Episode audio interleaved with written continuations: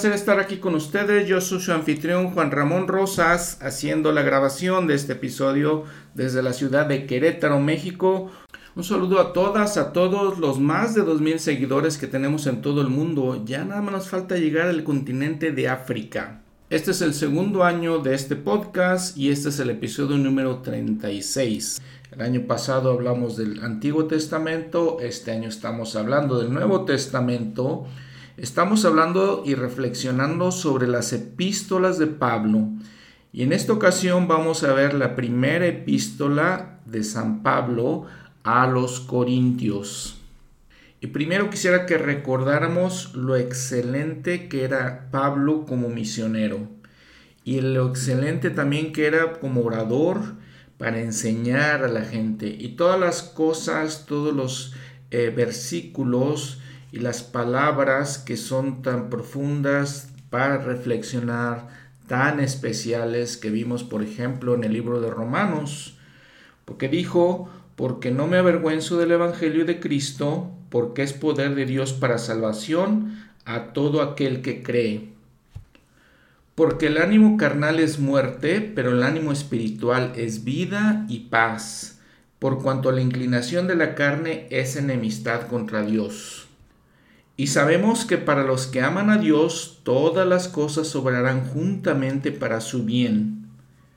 Pues, ¿qué diremos a esto? Si Dios es por nosotros, ¿quién contra nosotros? Porque el Espíritu mismo da testimonio a nuestro Espíritu de que somos hijos de Dios. Y sí, hijos, también herederos, herederos de Dios y coherederos con Cristo. El amor sea sin fingimiento, aborreced lo malo y allegaos a lo bueno. No seas vencido por el mal, sino vence el mal con el bien. Y así muchas otras enseñanzas muy especiales, muy importantes para mucha reflexión. Y entonces vamos a hablar esta epístola de Corintios. Eh, le escribe obviamente para otro público, para otro tipo de gente. Recordamos que los romanos eran conocidos por su fidelidad al Evangelio. Los corintios no tanto. Se sabe que se escribió en el año 57 de la era cristiana de, después de Cristo en la primavera.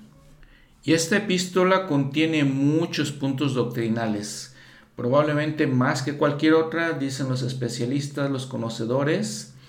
Habla del espíritu de revelación, de la autoridad, de los dones espirituales, de la expiación y la resurrección. Fíjense que el profeta José Smith cita aproximadamente 1100 veces algunas de las epístolas de Pablo, entonces podemos entender que el profeta le gustaba mucho hablar de él. Eh, él abrió, Pablo, abrió la ciudad de Corinto y estuvo ahí, se permaneció unos 18 meses y predicó el Evangelio ahí durante su segunda misión apostólica la podemos ver en eh, Hechos 18, de los versículos 11 al 11, 1 al 11. Perdón. En esta ciudad Pablo encontró mucha persecución. También encontró que había alguna gente que pues había desviado del Evangelio, había mucha inmoralidad. Y sin embargo, en Hechos 18, el Señor le aparece en una visión. Entonces el Señor dijo a Pablo de noche en visión, no temas, sino habla y no calles, porque yo estoy contigo, y ninguno te podrá hacer mal, porque yo tengo mucho pueblo en esta ciudad. Y se detuvo allí un año y seis meses enseñándoles la palabra de Dios. Así que permaneció todo ese tiempo allá y se mantuvo bastante en contacto con la gente. Los estudiosos nos dicen que escribió esta epístola primera en su siguiente misión probablemente mientras estaba en Efeso, en este año 57, como les decía, y parece que tal vez escribió varias veces más. Hay este, vestigios de hasta siete cartas y vemos que los estudiosos nos dicen que esta primera epístola no fue realmente la primera. Esta ciudad, esta población se encontraba en Grecia, lo que conocemos ahora como Grecia, en el sur de Grecia, si ven el mapa número 13, es el punto número 22, está al oeste de Atenas, lo podemos ver ahí en los viajes misionales de Pablo. Estaba a un lado del mar y también son como, había como dos puertos, lo cual, dicen los estudiosos, pues servía básicamente como una doble porción de vicios, de los vicios que hay en las playas. Eh, había, se encontraba ahí el templo a la diosa Venus, a la diosa del amor, a la diosa romana, y eh, se decían ciertas frases que nos dan una idea de cómo era la, la situación, cómo era el ambiente. Por ejemplo, se decía que vivir como un corintio era llevar una vida disoluta, una vida depravada. Jugar como un corintio era visitar una casa de prostitución. Una chica corintia significaba una prostituta. Y eso, eso lo vamos a ver en las cosas que escribe Pablo, eh, dándoles una advertencia, amonestándolos contra esas cosas. Él la visita aproximadamente 200 años desde que había sido fundada. Empieza la epístola diciendo, Pablo, llamado a ser apóstol de Jesucristo por la voluntad de Dios, y el hermano Sóstenes. Aquí se menciona Pablo como apóstol, sin embargo no tenemos, eh, no sabemos, dicen los estudiosos, si era miembro del quórum de los doce apóstoles. la palabra esa apóstol en griego significa mensajero, uno que es enviado a una misión, entonces no sabemos exactamente pero así se denomina él. También habla de Sóstenes. La mitad de los nombres que utiliza esta epístola son en griego, la, otra mitad son en latín. Y luego en el versículo 3 eh, dice, gracia y paz a vosotros de Dios nuestro Padre y del Señor Jesucristo. Interesante porque aquí está mezclando dos culturas en, al decir gracia y paz. Los griegos saludaban de esa manera charis, que significa gracia. Y los hebreos, los judíos, saludaban de otra manera, que decían shalom, que significa paz. Entonces aquí cuando dice gracia y paz está combinando las dos cosas. Y luego continúa dando gracias por ellos, por los santos en Corintio, a diferencia de otras epístolas donde eh, él hace o reconoce las bondades de los santos en esos lugares. Vimos lo de los romanos, les decía que se conocía que eran gente justa y fiel. Aquí no utiliza esas palabras. Eh, es interesante porque les dice que eh, casi desde el principio que no haya disensiones entre ellos. Les dice, les dice también del testimonio, que, tienen, que necesitan un testimonio el cual ya ha sido confirmado en ellos un testimonio de Cristo, dice el versículo 6, de tal manera que nada os falta en ningún don, esperando la manifestación de nuestro Señor Jesucristo. Fíjense que al estudiar este programa Ven Sígueme, me encanta mucho apuntar, eh, si ustedes han escuchado los últimos episodios, siempre estoy hablando de esto, de cómo eh, la Biblia desde el Antiguo Testamento, ahora también el Nuevo Testamento, usan palabras, eh, la, el lenguaje que usan es el mismo que nosotros usamos ahora en la iglesia, que creo que en ningún otro lugar se usa. Aquí, por ejemplo, estamos viendo que Pablo habla del testimonio, habla del Espíritu Santo, hablan de convenios, hablan del templo, Digo, son cosas que nosotros siempre usamos, son cosas eh, muy conocidas para nosotros miembros de la iglesia. Y eso también tiene que ver con las doctrinas que ellos enseñan y lo, también que es algo muy conocido para nosotros, eh, porque siempre hemos eh, hablado, siempre estamos hablando de esas cosas. La senda de los convenios, estamos hablando de los testimonios, pues damos testimonio en la iglesia, hablamos del templo constantemente, todas estas cosas familiares para nosotros. Y entonces aquí Pablo le invita a los miembros, les dice que son llamados a la hermandad de Jesucristo, nuestro Señor. Es lo mismo que cuando nos unimos a la iglesia somos llamados a una hermandad. Y les ruega que, por lo tanto, como les había comentado, no haya disensiones entre ellos, sino que estén perfectamente unidos en una misma mente y en un mismo parecer. Y es un tema que varias veces toca Pablo en las epístolas, la, importancia de ser unidos. Recordemos que en la epístola a los romanos, él les dice, todos tenemos diferentes dones, todos diferentes cualidades, y, y, si las juntamos esas cualidades, sirven para un propósito.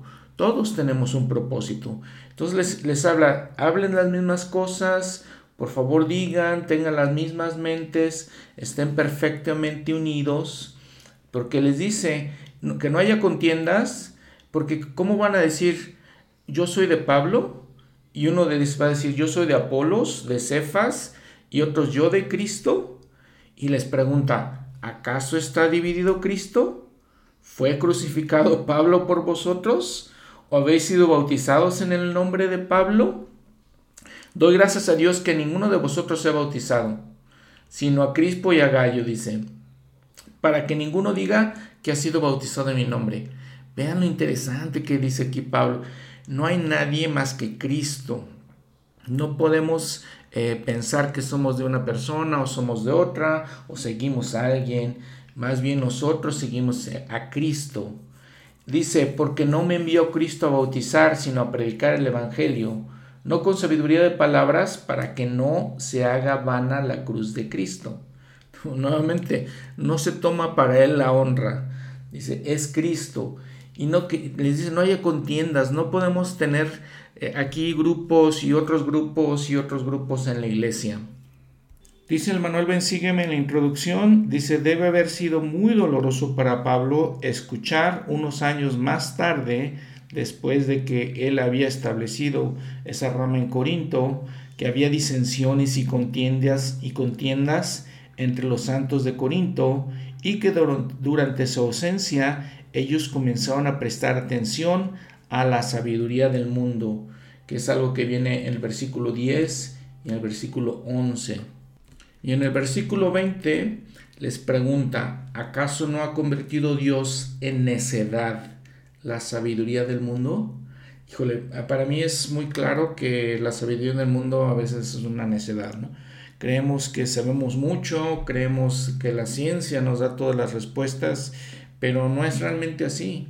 Hay muchas cosas que podemos hablar de filosofías, de doctrinas, de ideas, de conceptos que a veces van en contra de los principios del Evangelio, que van en contra de la sabiduría de Dios en mi eh, muy personal opinión, todas esas o muchas de esas eh, encuentro como necedad. No le encuentro, las encuentro vacías, sin sentido, no le encuentro a veces lógica, eh, contrario pues al Evangelio de Jesucristo, donde encuentro el conocimiento del plan de salvación que para mí tiene mucha, mucha lógica, mucha razón.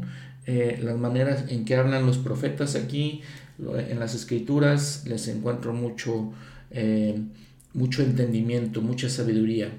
Y en unas palabras que también escuchamos cuando el profeta José Smith es llamado, dice, está escrito, destruiré la palabra, perdón, destruiré la sabiduría de los sabios y desecharé el entendimiento de los entendidos.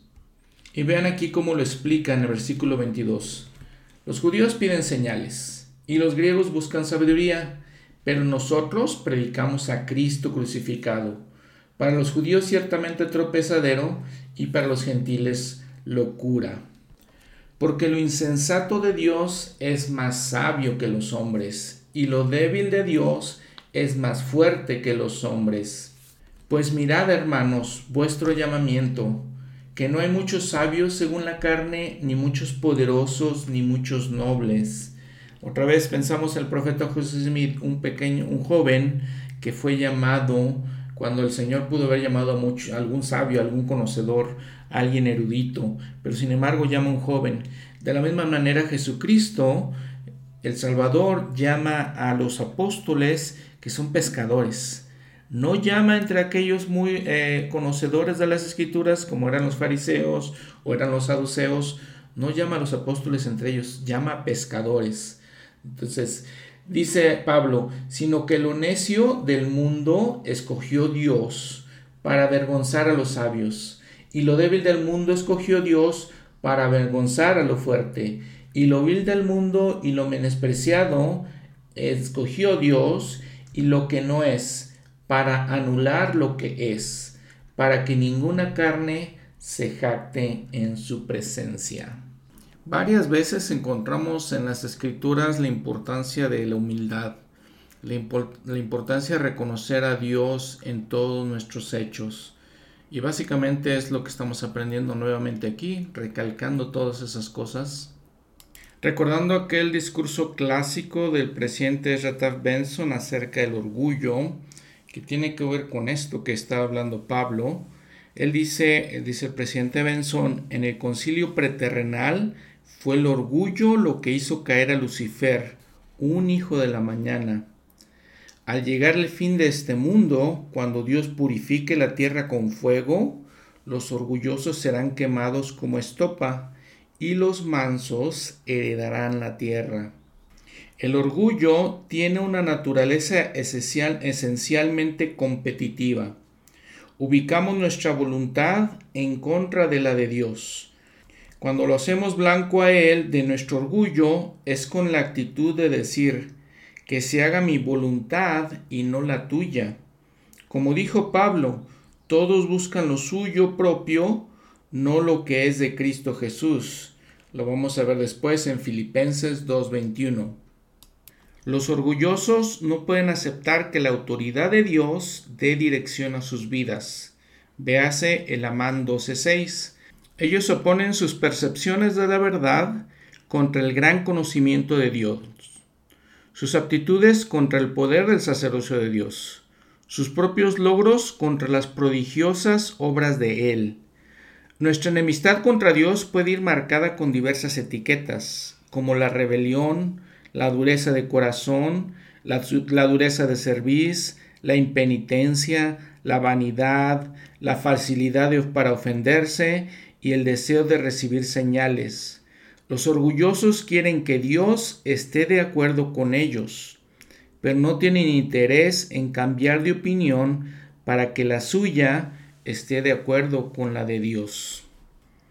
Los orgullosos hacen de toda persona su adversario, compitiendo con el intelecto, las opiniones, los trabajos, las posesiones, los talentos y otros valores mundanos de los demás.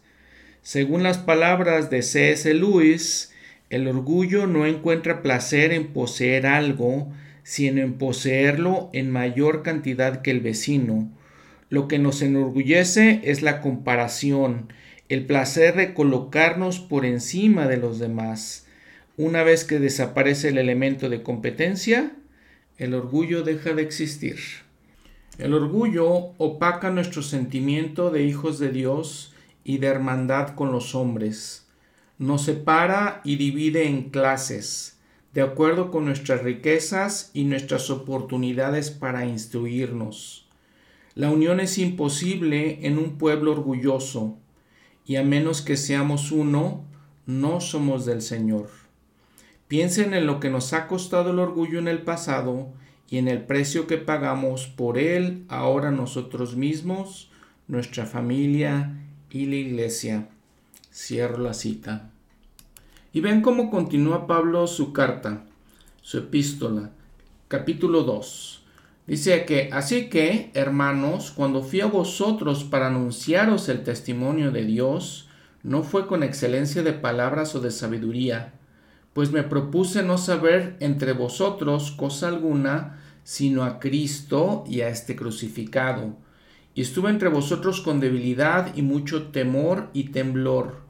Y ni mi palabra ni mi predicación fueron con palabras persuasivas de humana sabiduría sino con demostración del Espíritu y de poder, para que vuestra fe no estuviese fundada en la sabiduría de los hombres, sino en el poder de Dios. El de Bruce Ramacón que mencionó, existió en la antigüedad, existe en la época actual y, y eternamente existirá solamente una manera probada y adecuada para predicar el Evangelio predicar mediante el poder del Espíritu. Cualquier cosa que sea menos que esto no es de Dios y no tiene poder de conversión ni de salvación. Todo el conocimiento religioso de todos los profesores de religión de todas las épocas no es nada comparado con el testimonio nacido del Espíritu en un administrador legal. Si hay alguna verdad de salvación que la deidad ha hecho imperecederamente clara, es que como principio y final, en todas las épocas, ahora y para siempre, entre los eruditos e ignorantes de todas las razas y pueblos, y así también en los mundos sin fin del gran Creador, hay una fórmula, y solamente una, para transmitir la verdad salvadora a los hombres, predicar mediante el poder del Espíritu. Cierro la cita. Y como en otras ocasiones varias en sus epístolas que ya hemos visto que vamos a seguir viendo, eh, Pablo cita el Antiguo Testamento. Conocedor de todas las enseñanzas, conocedor de Isaías, Jeremías, Malaquías. Aquí cita a Isaías, lo que está en Isaías, número eh, capítulo 64, versículo 4, donde dice, cosas que ojo no vio, ni oído oyó, ni han subido al corazón del hombre, son las que Dios ha preparado para aquellos que le aman. Pero Dios nos las reveló a nosotros por el Espíritu, porque el Espíritu todo lo escudriña, aún lo profundo de Dios. Y luego dice una verdad muy importante, e, elemental, muy este, trascendental para nosotros. Porque, ¿quién de los hombres sabe las cosas del hombre, sino el espíritu del hombre que está en él? Así tampoco nadie conoció las cosas de Dios, sino el espíritu de Dios. Y nosotros no hemos recibido el espíritu del mundo, sino el espíritu que es de Dios, para que sepamos lo que Dios nos ha dado lo cual también hablamos no con palabras enseñadas por humana sabiduría, sino con las enseñadas por el Espíritu, acomodando lo espiritual a lo espiritual. Pero el hombre natural no percibe las cosas que son del Espíritu de Dios, porque para él son locura y no las puede entender, porque se han de discernir espiritualmente. Y les digo, estas palabras de Pablo son tan importantes, tan esenciales eh, para mucha reflexión, porque nos damos aquí cuenta de cómo a veces podemos invitar a alguien, eh, predicar el Evangelio a alguien y no entiende y se le hacen, dice Pablo, son locura, no las puede entender porque no tiene el Espíritu y tal vez no tenga un espíritu tampoco humilde para aceptarlas. Y esa persona, como les había comentado lo que dijo el, presidente Benson, no quiere acomodarse a las cosas de Dios, quiere esa persona que se acomode Dios a él. Y lo vemos alrededor de todos nosotros, en todas las historias, en todas las eh, filosofías de este mundo. Vemos eso, queremos que Dios se adapte a nosotros. Había comentado en alguna ocasión otro episodio eh, la historia de un amigo al que invité para que recibiera a los misioneros. Eh, me pareció una buena persona, tenía un, buen sentimiento, un buen espíritu. Y yo fui con los misioneros, fuimos a, a darle la primera charla. Y entonces, en una parte de la primera charla, él dice, pero es que yo adoro a Dios así, yo creo en Dios así, ah, pienso de Dios a esto, y me llegó una impresión muy, muy clara y pensé, ¿y quiénes somos nosotros los hombres para adorar a Dios como a nosotros nos sea más conveniente? ¿Quiénes somos para creer en Él de acuerdo a lo que nos gusta creer? y lo que no nos es incómodo o lo que no queremos aceptar, pues simplemente decimos, no, así no es Dios. Y decimos, yo no voy a la iglesia, pero yo adoro a Dios. Y todos esos puntos eh, no están de acuerdo con lo que aprendemos de las escrituras. No están de acuerdo, lo, eh, de acuerdo con lo que nos enseñan estas, estos mensajes en este momento en particular, estas epístolas de, este apóstol Pablo. eh, no podemos, una persona no puede entender las cosas de Dios sin el Espíritu de Dios. Al final de este capítulo Pablo dice, porque ¿quién conoció la mente del Señor? ¿Quién le instruirá? Mas nosotros tenemos la mente de Cristo. Y claro que él no está refiriendo a que entendemos a Dios, no ni tenemos su mente, pero está refiriendo que al momento que somos como Él, que predicamos el Evangelio, al momento que buscamos y nos esforzamos por tener la fe, por hacer lo correcto, tenemos la misma mente. Buscamos pensar igual que Jesucristo. Buscamos pensar igual que nuestro Padre Celestial.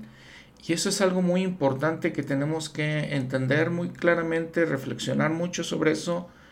Es que queremos ser como ellos y estamos tratando de pensar como ellos y actuar como ellos para que un día cuando muramos y estemos con ellos, dice el, el elder Wilcox, Brad Wilcox, que les había comentado ese mensaje que da la gracia, él dice, lo que queremos es aprender a estar cómodos en la presencia de Dios, a sentirnos bien, a que estamos aprendiendo, a que estamos esforzándonos, porque la gente que no quiere estar cómoda, eh, que no se siente cómoda eh, con él, no va a querer estar con él. Entonces, ese es básicamente es otro de las perspectivas del propósito de la vida.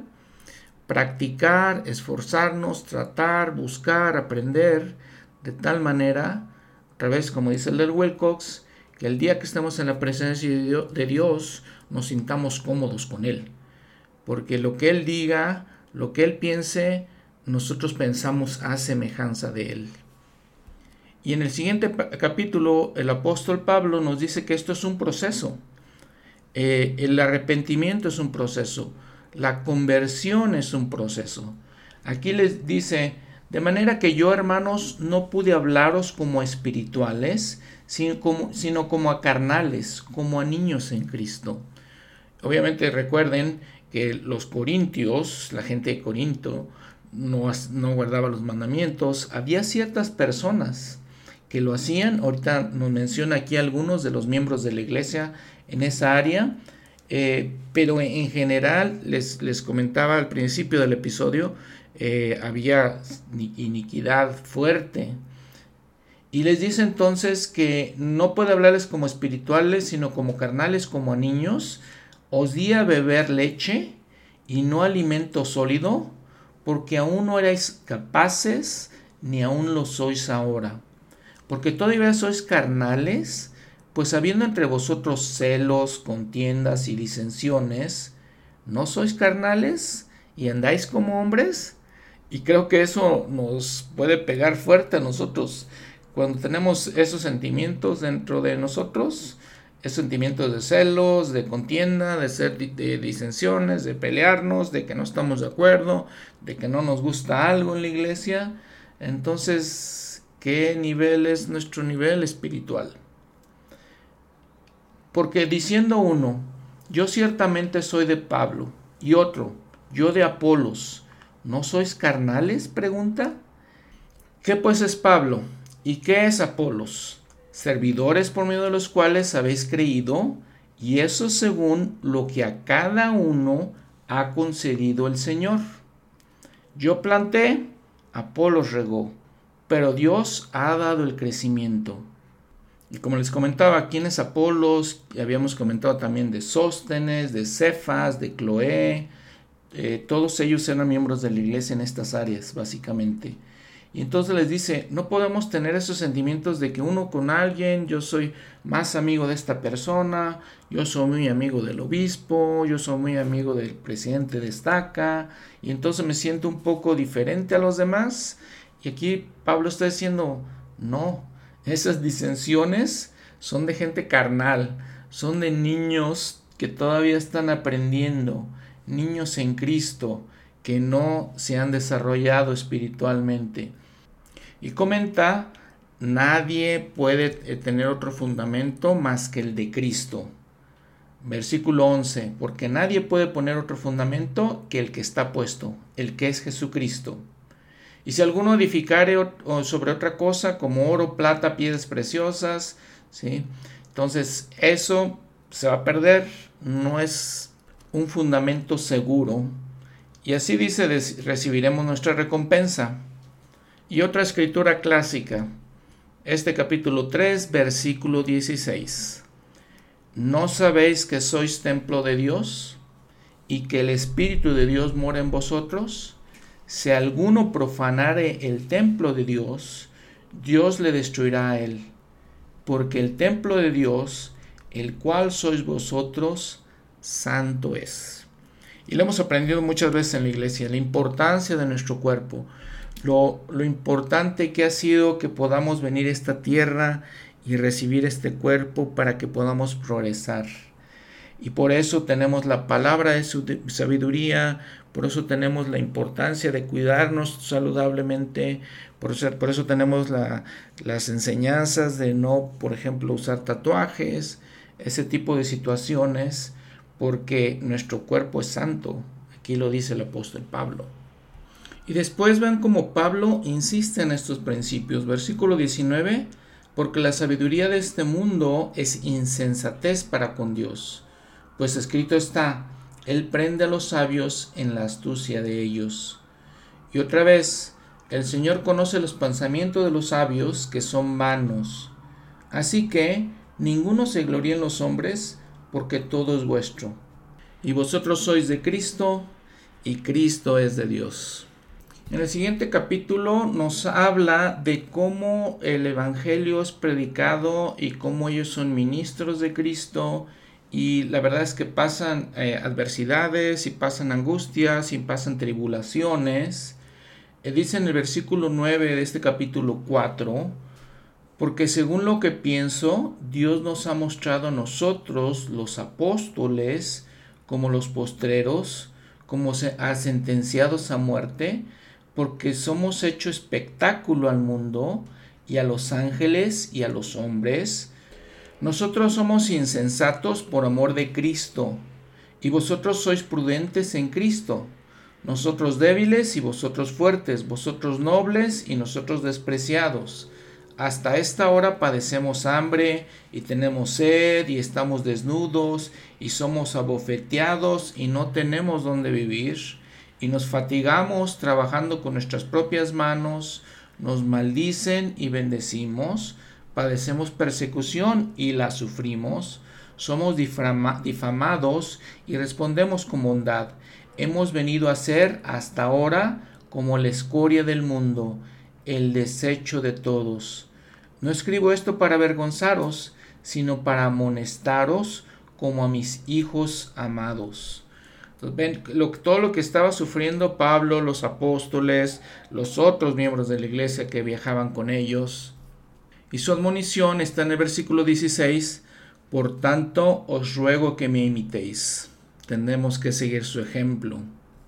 Ahora en el capítulo 5, eh, Pablo habla de algo pues serio, muy grave. Empieza básicamente hablando de eso.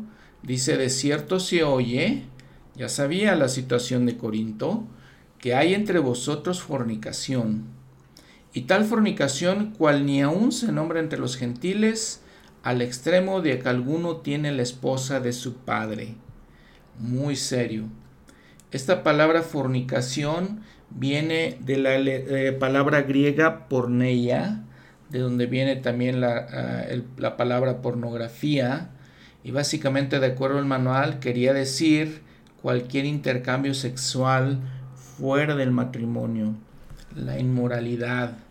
Y como les había platicado otra vez al principio de este episodio, tenía eh, Corinto tenía esa muy mala reputación les comentaba que estaba el famoso templo de eh, Afrodita o Venus, la diosa del amor con eh, prostitución básicamente se llevaba a cabo en ese lugar. Y era tan seria la situación que en el mundo antiguo se le llamaba corintianizarse, a darse a libertinaje sin control, se consideraba a los corintios como gente borracha, gente de promiscua, de mala reputación. Y entonces obviamente Pablo habla de estas cosas. En nueve de las catorce epístolas que tenemos nosotros de Pablo, él habla de la moralidad sexual. Y los amonesta. En el versículo 7 les dice, limpiaos pues de la vieja levadura, para que seáis nueva masa, como sois, sin levadura, porque nuestra Pascua, que es Cristo, ya fue sacrificada por nosotros. Así que celebremos la fiesta no con la vieja levadura, ni con la levadura de malicia y de maldad, sino con panes sin levadura, de sinceridad y de verdad.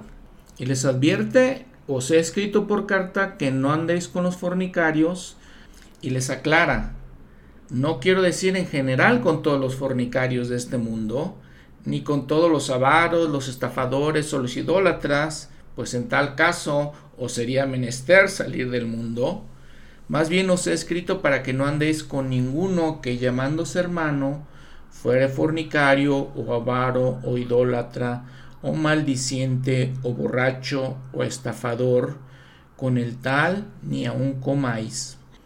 Y en el capítulo 6 ya les enlista, versículo 9, todas las cosas que si hacemos eh, no tendremos derecho a estar en el reino de Dios. Dice, ninguno de estas personas, y les digo una lista de adúlteros, fornicarios, idólatras, ladrones, avaros, eh, borrachos, maldicientes, ni los estafadores heredarán el reino de Dios. Y esto erais algunos, les dice, mas ya habéis sido lavados, mas ya habéis sido santificados, mas ya habéis sido justificados en el nombre del Señor Jesús y por el Espíritu de nuestro Dios. Todas las cosas me son lícitas, mas no todas convienen. Todas las cosas me son lícitas, mas yo no me someteré al poder de ninguna. ¿Cómo les explica estas cosas? Todas estas cosas, la verdad es que las podemos hacer, tenemos el albedrío para hacerlas, pero no conviene que las hagamos, él está diciendo. Y no, porque si no, también nos sometemos al poder de las cosas malas. Y le está diciendo todo esto. Y cuando le dice, ¿ya habéis sido lavados? Me pregunto si no está hablando de el templo. Y continúa explicándoles, pero el cuerpo no es para la fornicación, sino para el Señor, y el Señor para el cuerpo. Y les repite, ¿no sabéis que vuestros cuerpos son miembros de Cristo? ¿Quitaré pues los miembros de Cristo? y los haré miembros de una ramera? De ningún modo. ¿O no sabéis que el que se une con una ramera es un solo cuerpo con ella? Pero el que se une al Señor, un solo espíritu es. Huid de la fornicación. Cualquier otro pecado que el hombre cometa está fuera del cuerpo, pero el que fornica contra su propio cuerpo peca. Nuevamente confirma, no o no sabéis que vuestro cuerpo es templo del Espíritu Santo que está en vosotros, el que tenéis de Dios y que no sois vuestros, porque habéis sido comprados por precio. Glorificad pues a Dios en vuestro cuerpo y en vuestro espíritu, los cuales son de Dios. Cuando él explica que hemos sido comprados por precio, es el precio que pagó eh, nuestro Señor Jesucristo en su, expiación para poder comprarnos y para que podamos tener con nosotros el Espíritu de Dios, el Espíritu Santo, para que podamos ser limpios de todas estas cosas. Qué especiales, qué eh, impresionantes las cosas que el apóstol Pablo nos está diciendo. Y está explicando algo que la importancia de tener el Espíritu Santo con nosotros.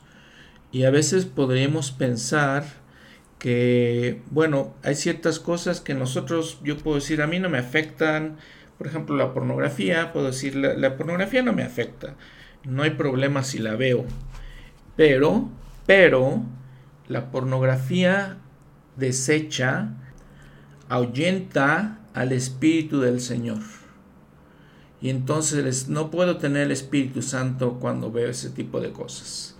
Cuando me doy a la inmoralidad sexual. Y ya en el capítulo 7 les explica ya más a detalle. Este capítulo 7 ya empieza el segundo, eh, la segunda mitad de la epístola. Y les realmente lo que está tal vez es contestando preguntas que ellos tenían, pero les explica más a detalle estos principios. Porque les dice, en cuanto a las cosas que me escribisteis, bueno es para el hombre no tocar mujer. Pero por causa de las fornicaciones, cada uno tenga su esposa y cada una tenga su marido. El marido cumpla con la esposa el deber conyugal y asimismo la esposa con el marido. La, esposa no tiene potestad sobre su propio cuerpo, sino el marido, ni tampoco el marido tiene potestad sobre su propio cuerpo, sino la esposa. No os neguéis el uno al otro, a no ser por algún tiempo de mutuo consentimiento, para ocuparos en el ayuno y la oración y volver a juntaros en uno, para que no os siente, tiente Satanás a causa de vuestra propia, de vuestra falta de dominio, dominio propio. En todas estas cosas es muy importante que entendamos lo que está diciendo aquí Pablo. La importancia de casarnos en el templo, de tener nuestro esposo, nuestra esposa, eh, de la manera correcta. Y entonces aquí está explicando que las relaciones íntimas entre esposo y esposa son legales y son autorizadas por Dios. Es lo que está diciendo aquí. Debido a las malas interpretaciones, las malas traducciones de la Biblia, algunos pensaban que lo más importante pues era abstenerse de relaciones sexuales. Algunas religiones creen que la caída de Adán y Eva tenía que ver algo con las relaciones sexuales, pero aquí podemos entender muy claramente que eso no es cierto, es equivocado. Lo está explicando el apóstol Pablo. Entonces, estos escritos nos dicen de una manera positiva la importancia del matrimonio, la importancia de tener o esposo, esposa, como les digo, y además, si podemos entender eh, el eh, contexto en el que vivía Pablo y quién era Pablo, claro que él entendía esos principios. Porque, vean, de los 613 mandamientos que los judíos creían que se encontraron en el Antiguo Testamento, el primero de esos era el matrimonio. Y Pablo, ¿qué decíamos que era? Un estricto fariseo. Entonces, el matrimonio era su deber solemne. Luego, si él, siendo fariseo, quería ser un miembro del Sanedrín, o quería en algún momento llegar a ser eso, tenía que estar casado.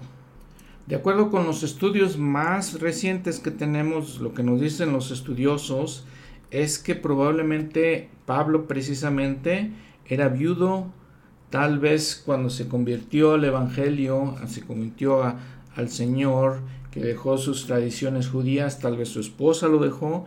Esas son algunas de las opciones. La otra cosa importante que entendemos es que las traducciones están incorrectas.